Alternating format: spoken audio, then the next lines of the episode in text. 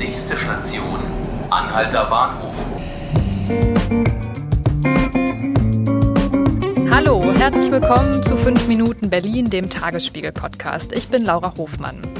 Seit knapp drei Wochen gibt es in Berlin einen neuen Trend: E-Roller. Die stehen in der Stadt rum, die werden auch schon fleißig benutzt.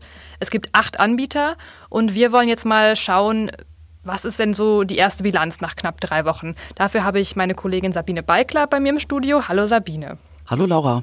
Ja, wie sieht es denn aus? Es gab vorher ja schon ganz viele Leute, die sich Gedanken gemacht haben, wie soll das werden? Noch mehr Gefährte, die Berlins Straßen verstopfen. Wie ist denn so die erste Bilanz? Gibt es schon Unfälle? Wie sieht es da aus? Mhm. Ja, es gibt schon Unfälle. Leider Gottes äh, hat die Polizei bisher acht Unfälle registriert und darunter sechs äh, Unfälle mit Verletzten mhm. und zwei Trunkenheitsfahrten.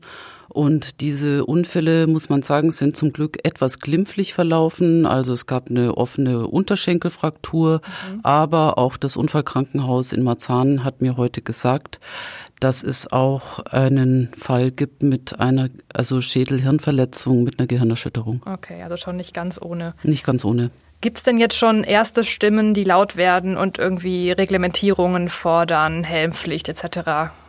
Ja, mit der Helmpflicht tut die Politik sich ein wenig schwer. Ähm, als die Länder damals mit dem Bundesverkehrsminister Scheuer über überhaupt Rechte und äh, Rechte für diese sogenannten E-Tretroller äh, verhandelt haben, hatte nur das Land Bremen die Idee, auch eine Helmpflicht einzuführen. Immerhin können diese Gefährte auch 20 kmh schnell werden. Mhm.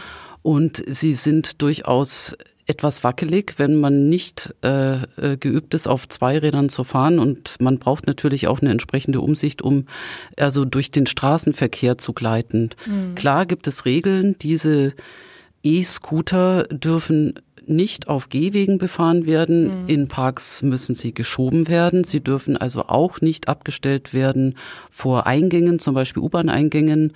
Und äh, was die Anbieter in mit der Verkehrsverwaltung verabredet haben, es dürfen maximal vier E-Scooter an einem Platz abgestellt werden von einem Anbieter. Und wir haben, wie du auch schon gesagt hast, acht Anbieter mittlerweile in Berlin. Das sind schon einige tausend E-Scooter in Berlin unterwegs. Ja, eine genaue Zahl weiß man da noch nicht, richtig? Die gibt es nicht, weil die Anbieter sind äh, laut Verkehrsverwaltung nicht verpflichtet, aufgrund Wettbe des Wettbewerbes mhm. ähm, tatsächlich die genaue Zahl der E-Scooter zu nennen, aber ich gehe schon davon aus, dass es noch mehr Anbieter geben wird in der nächsten Zeit. Mhm.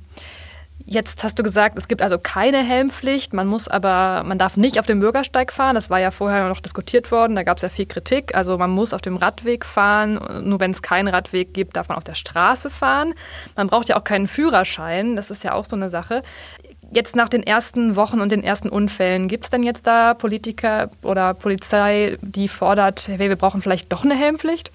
Also die Polizei ähm, und auch die Unfallchirurgen beziehungsweise Orthopäden sagen, dass jeder Fahrer tunlichst einen Helm tragen sollte. Mhm. Es ist leider keine Mussbestimmung. Ich plädiere für eine Helmpflicht, mhm. äh, weil ich die Gefahr durchaus, ich fahre Motorrad, ich sehe die Gefahr äh, bei Leuten, die sich durch den Verkehr ungeübt mit sogenannten zweirädrigen Gefährten, ob jetzt E-Scooter oder E-Bikes, ähm, bewegen. Das ist eine Geschwindigkeit, die, die muss man erstmal ähm, üben. Mhm. Und mit einem Helm hat man natürlich auch einen entsprechenden Schutz. Also die Politik die Landespolitik sagt, wir warten erstmal ab, wir schauen uns jetzt die nächsten Wochen an. Mhm. Es gibt Verkehrspolitiker, die ähm, mir erzählt haben, dass sie nach den Sommerferien mit Experten sich darüber nochmal verständigen wollen, mhm. ob es möglicherweise auch weitere Auflagen gibt. Äh, die Grünen-Fraktionschefin Gebel ähm, schlug zum Beispiel vor, dass man die Anbieter mehr in die Pflicht nehmen könne, zum Beispiel, dass sie auch die Kunden besser aufklären. Mhm. Und da muss man abwarten, was in der nächsten Zeit passiert. Ich schließe es aber auch nicht aus, wenn es noch mehr Unfälle passiert, dass man doch noch mal äh, richtig über die Einführung einer gesetzlichen Helmpflicht und zwar auf Bundesebene nachdenkt. Mhm. Ich kann mir vorstellen, dass das Problem auch ein praktisches ist, weil wenn man sich die die richtigen E-Roller, die auch bis zu 50 km/h anguckt, die eben nicht Tretroller sind, die sind ja größer und die haben deswegen auch Platz, also im Gefährt selber für einen Helm. Ne? Da muss man mhm. einfach die Klappe öffnen und kann den einen oder den, den auch zwei Helme rausnehmen. Bei den Tretrollern, die sind ja so schmal, da kann man nirgendwo einen Helm anbringen. Die Polizei äh, hat mir zum Beispiel gesagt, dass viele Touristen in der Stadt sind ohnehin mit Rädern mhm. und im Gegensatz zu Deutschland gibt es durchaus ähm, viele helmtragende Fahrradfahrer mhm. im, im, also europäischen Ausland zumindest. Mhm. Und diese hätten zum Beispiel auch ihre Fahrradhelme ohnehin dabei. Mhm. Würden auch bestimmt, wenn es eine Pflicht gäbe, diese Helme auch tragen. Mhm. Und ansonsten würde es eine Helmpflicht geben, müsste man natürlich den, müsste man die ganzen ähm, Ausleihunternehmen äh, auffordern, entsprechend an den Ausgabestellen Helme bereitzustellen. Mhm. Das ist eine Frage der Organisation. Ich denke, das werden die schon machen. Nur die Frage, wer das dann kontrollieren soll. Ne? Die Ordnungsämter sind ja bekanntlich in Berlin sowieso überlastet. Äh, wie sieht es eigentlich aus, wenn man jetzt auf dem Gehweg fährt? Wie viel kostet das? Wenn man illegalerweise auf dem Gehweg fährt und angehalten wird, also die Polizei sagte, dass auch schon Fahrradstaffeln einige äh, E-Scooter auf den Radwegen angehalten mhm. haben, dann kostet das 15 Euro.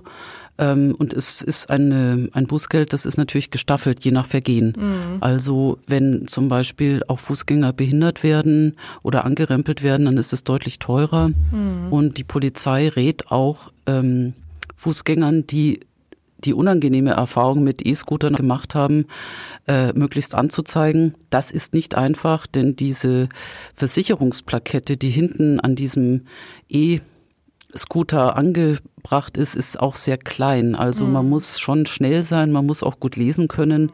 Aber ich denke, im Falle eines Falles ist das auch möglich, dass man sich die Nummern aufschreibt bzw. abfotografiert. Mhm. Ja, aber man muss auch sagen, Deutschland ist da ja ziemlich lasch. Die 15 Euro, okay, kann auch teurer sein. Trotzdem sind das ja keine Gelder, die wirklich abschrecken. Aber so ist ja auch beim Falschparken. Mhm. Na gut, vielen Dank, Sabine, dass du uns da ein bisschen aufgeklärt hast und ich danke Ihnen auch fürs Zuhören. Das Thema E-Tretroller wird uns auf jeden Fall noch lange beschäftigen. Wir werden mal sehen, wie sich das so entwickelt. Bei den äh, ganzen Fahrradanbietern sind ja auch schon einige pleite gegangen und die lagen dann auch schön in der Stadt herum. Mal gucken, ob das gleiche Schicksal den Tretrollern droht.